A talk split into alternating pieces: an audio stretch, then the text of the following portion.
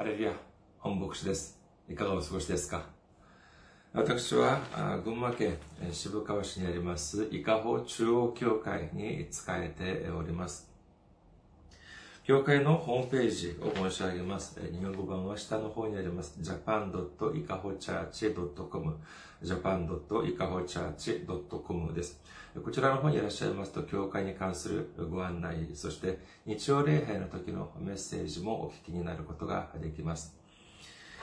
え次に、えー教会のメールアドレスです。教会のメールアドレス、いかほチャーチアットマーク gmail.com です。いかほチャーチアットマーク gmail.com こちらの方にメールを送ってくださいますと、私がいつでも直接受け取ることができます。そして、選挙支援としてご奉仕してくださる方々のためにご案内いたします。まずは、群馬銀行です。日本に、あの、日本にある銀行です。群馬銀行。支店番号が190、口座番号が1992256です。群馬銀行支店番号が190、口座番号が1992256です。そして、韓国にいらっしゃる方のためにご案内いたします。韓国、これは韓国の銀行です。KB 国民銀行です。口座番号が07921-0736-251です。KB 国民銀行07921-0736-251です。私どもの教会はまだ財政的に自立してえ状態ではありません。皆様のお祈りと選挙支援によってえ運営されております。皆様のお祈り、そしてご奉仕お待ちしております。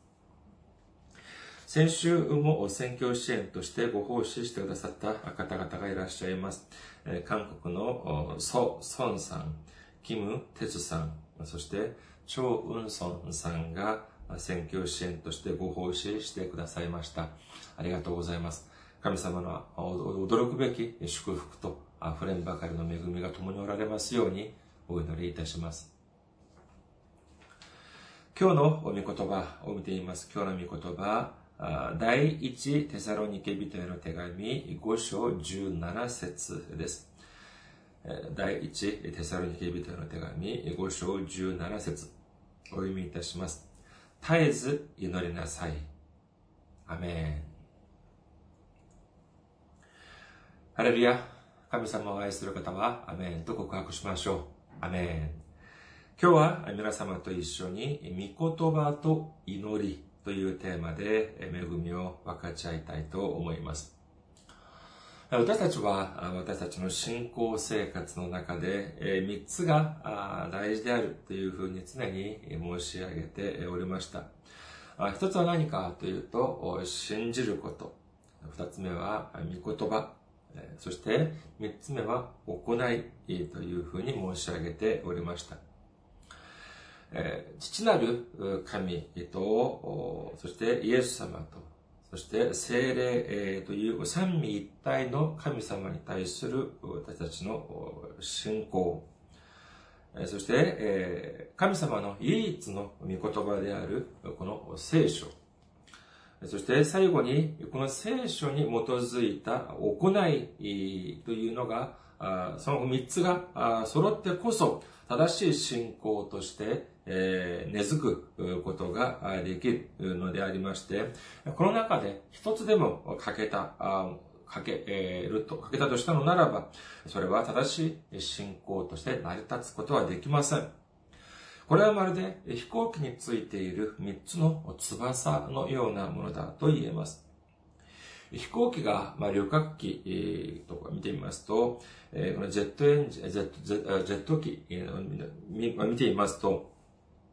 一般的にエンジンが4つついているというふうに聞きます。しかしこの4つの中で3つが壊れても、なんとか無事に着陸することはできるそうであります。しかし、この3つの翼の中で左右、そして後ろについているこの3つの翼の中で1つでもなくなってしまったと考えてみてください。万が一そんなことになってしまったらならば、その飛行機がいくら大きく、いくら、そしていくら安全に設計されたとしても、すぐにバランスを失って深刻な結果をもたらすことになってしまいます。本当にそれこそ考えただけでもゾッとしてしまいます。このように私たちの信仰生活の中では、この信じることと御言葉、そして行いというのは何一つ、えー、その、えー、省くことができない絶対的な三つの要素だというふうに言うことができます。それでは一つ質問をしてみましょう。私たちの信仰生活の中で、このお祈りというのはとても大事だというふうに言えます。えある人はこのお祈りというのを信仰生活の中での呼吸のようなものだというふうに例えたりもします。ではここで質問です。この祈りというのは、信仰、御言葉、行いの中のどこに入るものでしょうか？たくさんの方がこのお祈りというのを信仰の中に含まれる、信じることの中に含まれるというふうに考えておられると思われます。もちろんこの論理は、この理屈は、それっぽく見えるのが事実です。主に対する信仰があるからこそお祈りを捧げることであって、そして主がこのお祈りを聞いてくださるという信仰があるからお祈りを捧げることである。主がこの祈りに応えてくださるという信仰があるから、そういうふうに固く信じるからこそ、お祈りを捧げるのであります。では、お祈りというのが、すなわち信仰である。お祈りというのは、すなわち信じることであるという公式。これに問題はないのでしょうかヨハネの福音書14章14節あなた方が私の名によって何かを私に求めるなら、私がそれをしてあげます。というふうにイエス様はおっしゃいました。実際イエス様もこの世に、この地に来られた時に、お祈りをたくさんされました。それだけでなく、私たちに、このように、求めなさいというふうにおっしゃっております。求めるというのが、当然それはお祈りだと言えるでしょう。主の見舞いに祈りを捧げるというのは何の問題もありません。しかし一方で、祈りというのがすなわち信じることであるというのが本当だったとしたのならば、一日に10回お祈りを捧げる人が、一日に一度お祈りを捧げる人より信仰が多いということであり、1日に1時間や2時間お祈りを捧げる人が、1日に1分や2分お祈りを捧げる人より、たくさんの信仰があるということになってしまうはずです。でも、それが、では、ほん果たして本当でしょうか？聖書には、お祈りをたくさんするものや、お祈りを長くするものは信仰がたくさんあるということである。という記録があるでしょうか？いいえ、ありません。つまり、祈りというのは一日に何度するのか、またはどれくらいするのかというのが、それが、これが即、信仰の尺度であるというふうには言えないということなのであります。では、御言葉というのはどうでしょうか？祈りというのが、御言葉であるというふうにするのであれば、祈りをたくさんすることになれば、なれば、御言葉をたくさん知ることになるということになります。でもそれは本当でしょうか？もし、お祈りをたくさんしさえ、たくさんしさえすれば、御言葉をたくさん知ることができるというふうになるのであれば、では何が必要ないでしょうか？そうです。この分厚い聖書はいらなくなってしまいます。あえて必要だとするのならば、お祈りをしない人は御言葉を知ることができないから、聖書はじゃあ祈りをしない人のためだけの本だということになってしまいます。しかしそれが本当でしょうか？いいえ、そうではありません。私がこのように申し上げると、聖書を少しご存知の方はこのようにおっしゃるかもしれません。いや、イエス様も精霊が来ると、聖書の御言葉を知ることができるというふうにおっしゃったではありませんか？というふうに言うかもしれません。もちろんイエス様はこのようにおっしゃいました。ヨハネの福音書14章26節しかし、助け主、すなわち、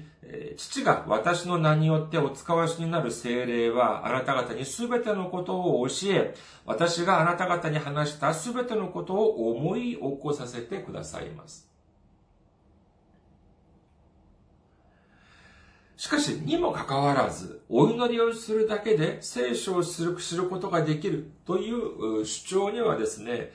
二つの過ちというのがあると言えます。まず第一は何かというと、当時はまだ聖書が完成する前だったということであります。あります。弟子たちはイエス様と1日や2日ではなく3年も共にしてきましたけれども、しかしイエス様が何かをおっしゃった時に、それをすべてその場で記録することはできませんでした。今のご時世のように、スマホとか録音機とかがあってですね、すぐ録音ができる。そのイエス様が何かおっしゃった時に、すぐ録音ができるというのでもなく、そして今のように紙やペンがありふれて誰でも簡単に使えるという時代ではもうありませんでした。だからこそイエス様が天に昇られた後に彼らがイエス様の御言葉をちゃんと留めるためには精霊の道からというのが必要だったということなのであります。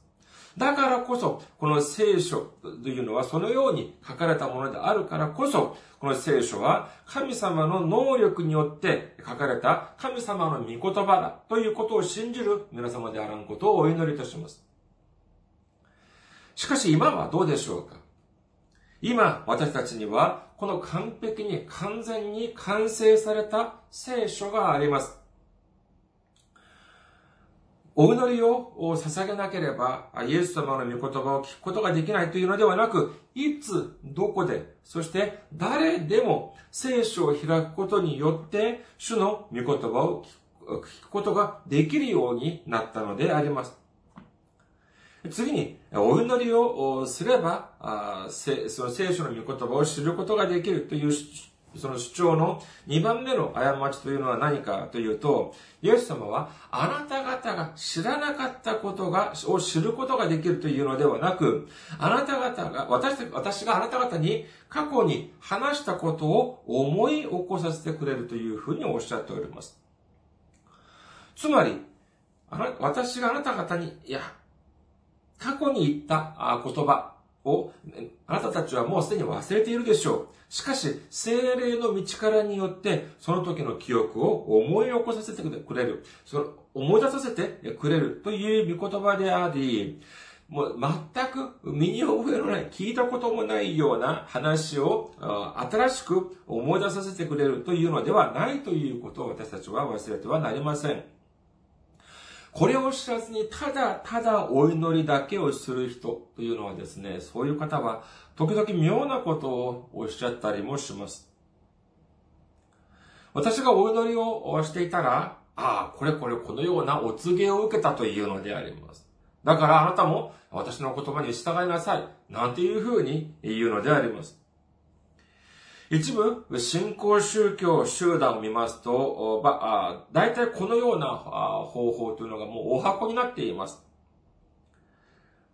私がどこどこでいつお祈りをしていたら、天使と、天使に会ったというのであります。そしてその天使から、天の見つかりからメッセージを受けたというのであります。それはこれはこれこういうことであった。だからこれを信じなさいって言うんです。皆さんどうし、どうどういうふうにされますか？皆さんだったら。これを信じますか？信じませんか？もう少しわかりやすく極論で言ってみましょうか。皆さんの前に、直接皆さんの前に、急に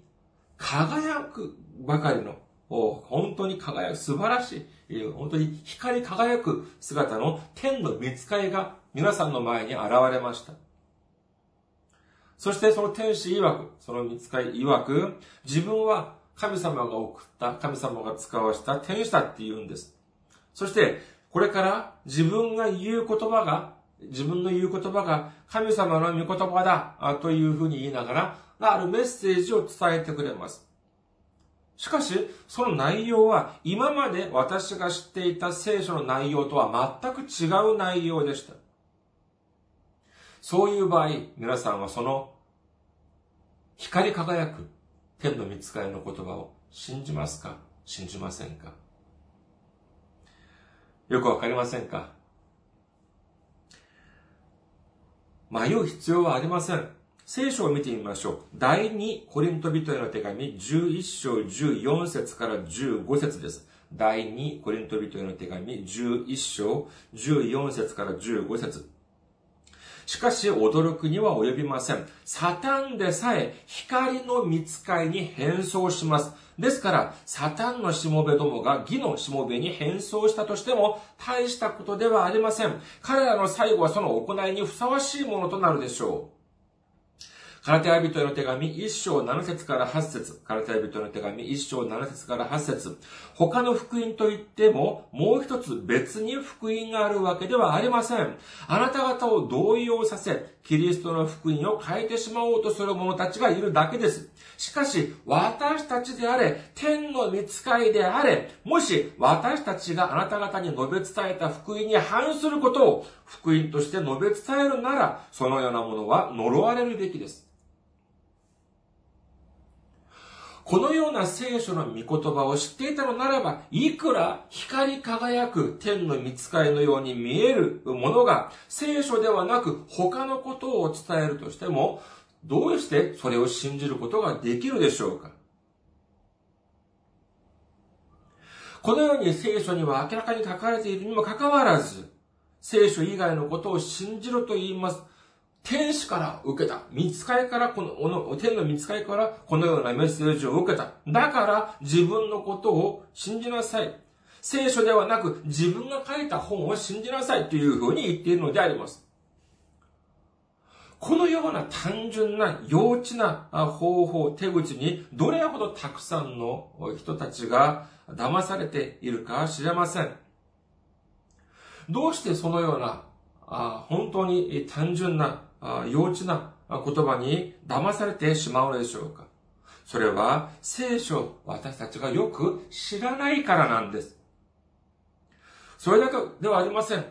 自分が預言者だ、預言者だっていうふうに言います。自分が再臨したイエスだっていうふうに言いながら自分を信じなさいっていうふうに言います。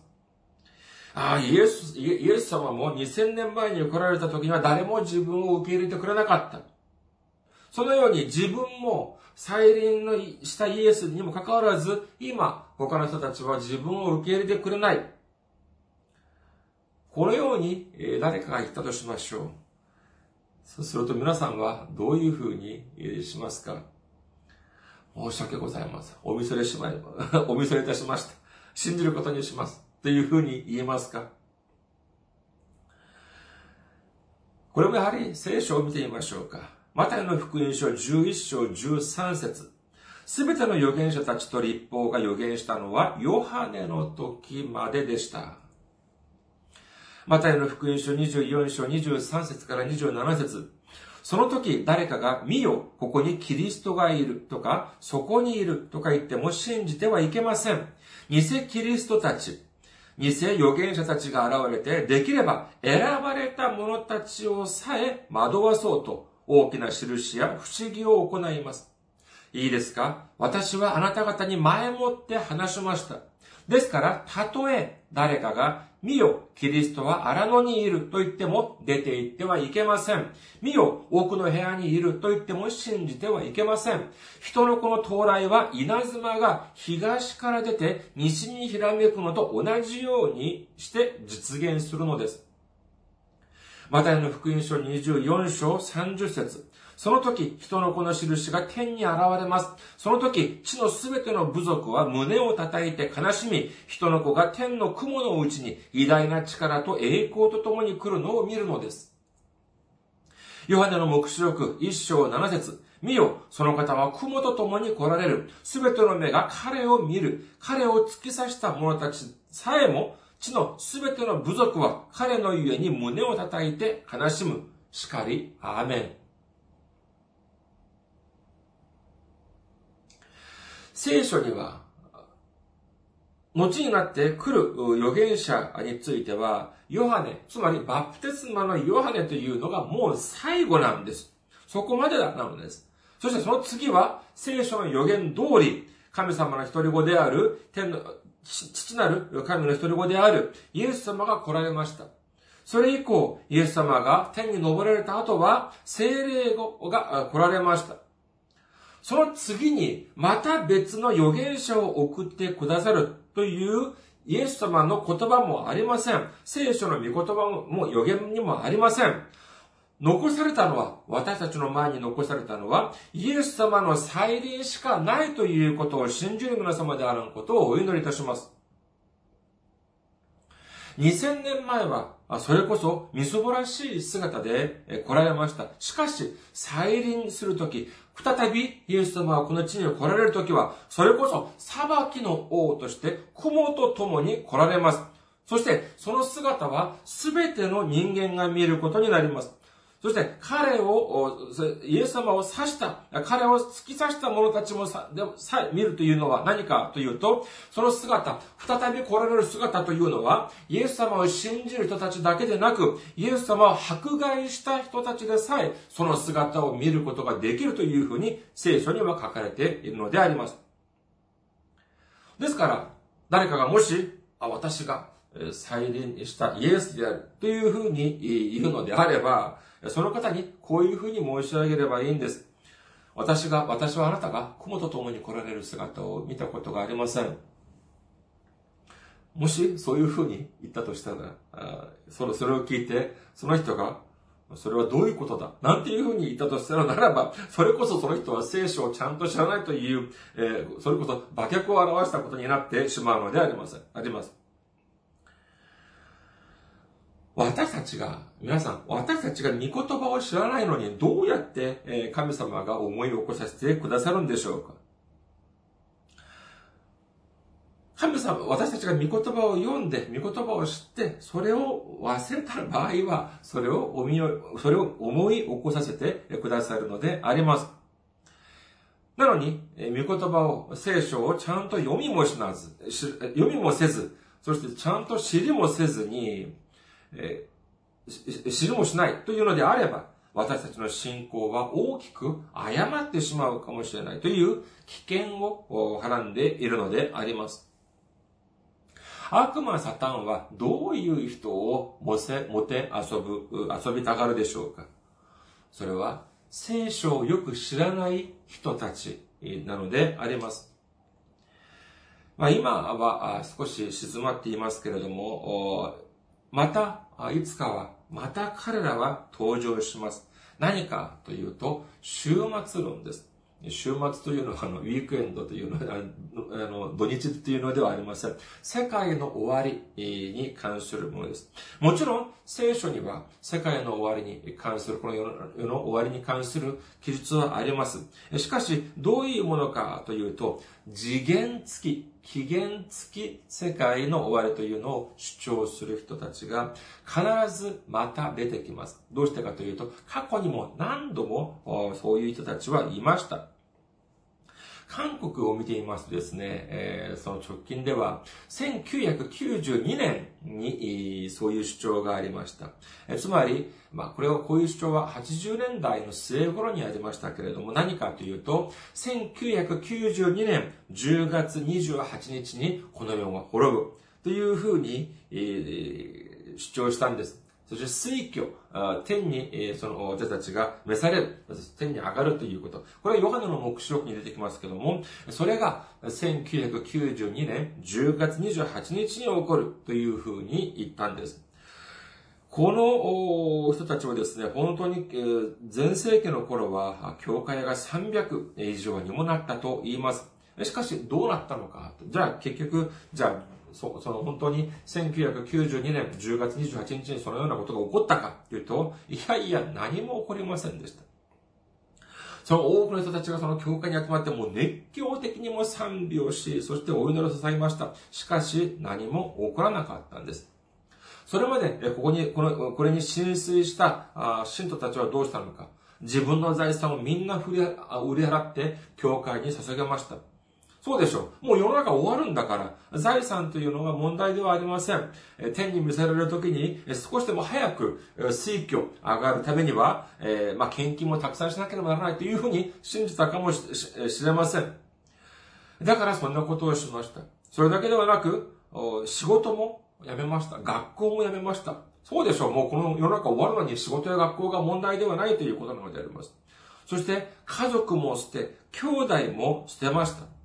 そのような本当に悲しいことが実際に起こったのであります。皆さん、悪魔サタンがこのような姿を見たときに、どれほどケラケラ笑ったでしょうか？本当にゾッとする、身の毛もよだつ、残念なことであります。しかしなぜ、このような幼稚なこの主張にたくさんの人たちが騙されたんでしょうか？理由は簡単です。聖書を知らなかったからなのであります。イエス様が何ておっしゃったでしょうか？マタイの福音書24章36節ただしその日、その時がいつなのかは誰も知りません。天の御使いたちも子も知りません。ただ、父だけが知っておられます。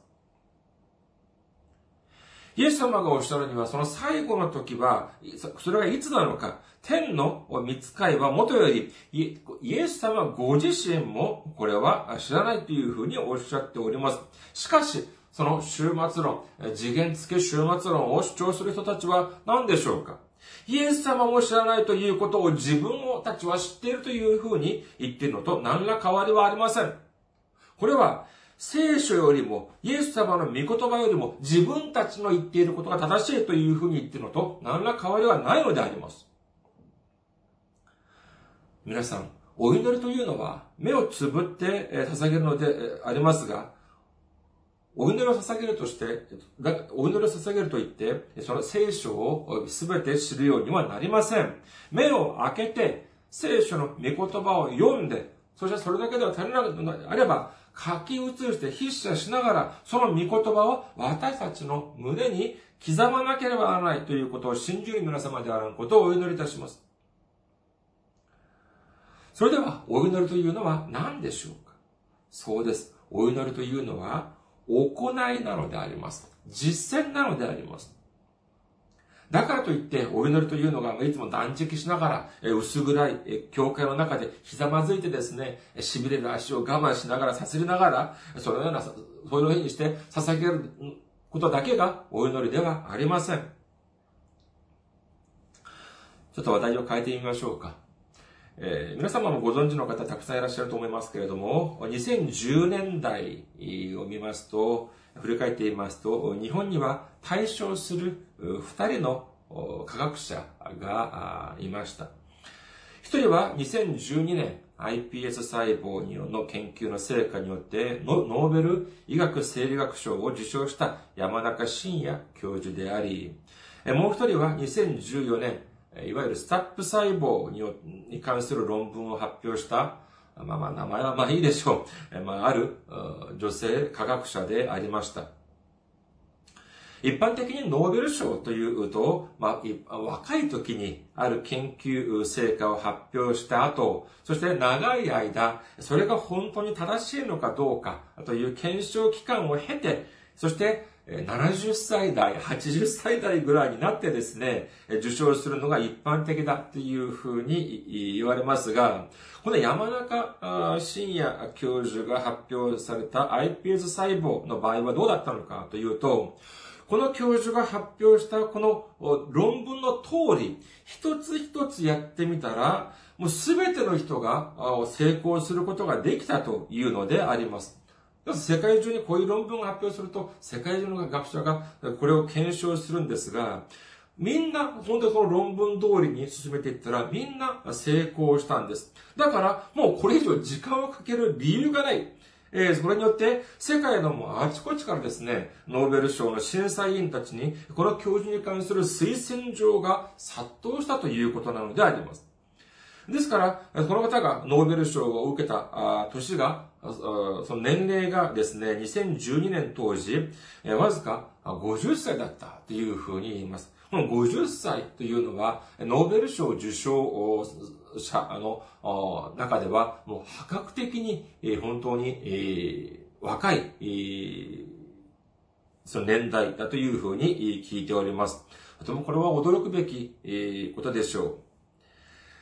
しかし、2014年に、まあ、この iPS 細胞と似ていますけれども、もっと画期的だというふうに言われるスタップ細胞を開発したとするあるえ日本の女性の科学者がいました。そして、彼女の論文は世界有数の学術誌にも掲載されました。しかし妙なことが起きてしまったんです。それは何かというと、やはりその iPS 細胞と同じように、世界の科学者たちがその論文の通りに検証をしようとしたんですけれども、いくらやっても、この、いくらその論文の通りに進めてみても、スタップ細胞を作ることが誰一人できなかったというのであります。これを不思議に思った人は当然多かったでしょう。そして、えー、結局、検証、調査に入りました。すると、捏造疑惑というのが発覚してしまいました。その論文だけでなく、その彼女の博士号、博士号の論文にも、やはりこの捏造疑惑というのが持ち上がってきてしまいました。結局どうなったのかというと、このスタップ細胞に関する論文だけでなく、博士号の論、その学位までも取り消しになってしまいました。それだけにとどまらず、この、えー、その人がいた大学、職場である大学からも追われることになってしまったのであります。その時まで一生をかけて、本当に生涯をかけて積み上げてきた名誉も、学位も、そして、職場も一瞬のうちに全てを失ってしまったのであります。私たちにとって、お祈りというのは行いである、実践であるというふうに申し上げました。では、これは何のための行いなのでありましょうか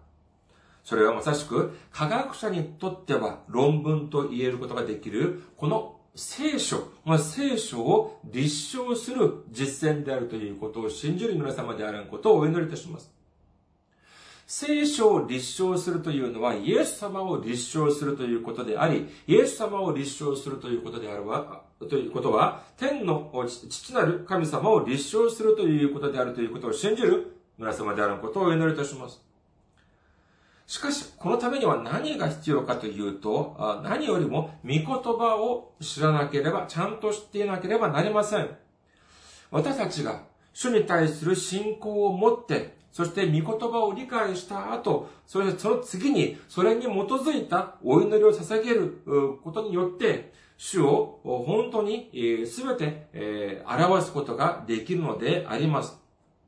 今までたくさんの信仰の先輩方が、このお祈りにと、お祈りによって聖書を立証してきました。お祈りによって神様とイエス様を立証してきました。もし、イエス、お祈りを通じて神様やイエス様を表すことができなかったのであれば、このような分厚い聖書というのはもうとっくの昔になくなってしまったはずです。しかし、何千年もの間、あなくならずに、今も全世界の数多くの人によって読まれているという理由は何でしょうか？そうなんです。この聖書の御言葉通りお祈りをすれば、誰にも、誰、誰でも主の能力、主の主の力が現れ、主の働きが現れることによって、神様が立証され、イエス様が立証されたからだということを信じる皆様であることをお祈りいたします。ヨハネの目視録3章11節には次のように書かれております。ヨハネの目視録3章11節私はすぐに来る。あなたは自分の冠を誰にも奪われないように持っているものをしっかり保ちなさい。ヨハネの目視録22章18節から19節私はこの書の予言の言葉を聞くすべてのものに証しする。もし誰かがこれに付け加えるなら、神がそのものにこの書に書かれている災害を加えられる。またもし誰かがこの予言の書の言葉から何かを取り除くなら、神はこの書に書かれている命の木と聖なる都からそのものの受ける分を取り除かれる。私たちがこの御言葉をちゃんと知っていなければ、主を正しく表すことができません。そして、主を正しく表すことができなかったのであれば、生命のこの冠を受けることができないのであります。もし私たちが、この、冠、この御言葉をちゃんと立証することができずに、これを捏造したらどうなってしまうでしょうか？それこそ不幸な科学者のように全てを失ってしまうかもしれません。今日の言葉をもう一度見てみましょうか。第一テサロニケ人への手紙5章17節です。絶えず祈りなさい。私たちは、ある一瞬、ある瞬間だけお祈りを捧げるだけで十分なのではなく、絶えず祈りなさいというふうに聖書はおっしゃっております。これはどういう意味かというと、私たちの一生を通じて、主にお祈りを捧げるなければならないということ。私たちが生きている間、絶えず、休まず、神様を表さなければならないということ。神様の御言葉を述べ伝えなければならないという聖書の命令であるということを信じる皆様であることをお祈りいたします。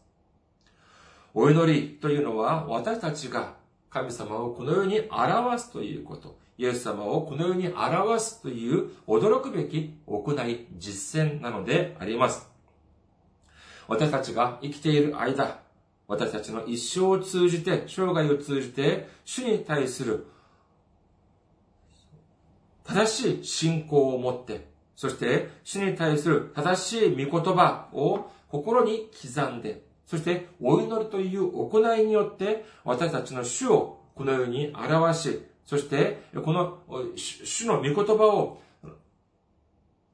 地の果てまで伝えることができる村様であることをお祈りいたします。ありがとうございます。また来週お会いしましょう。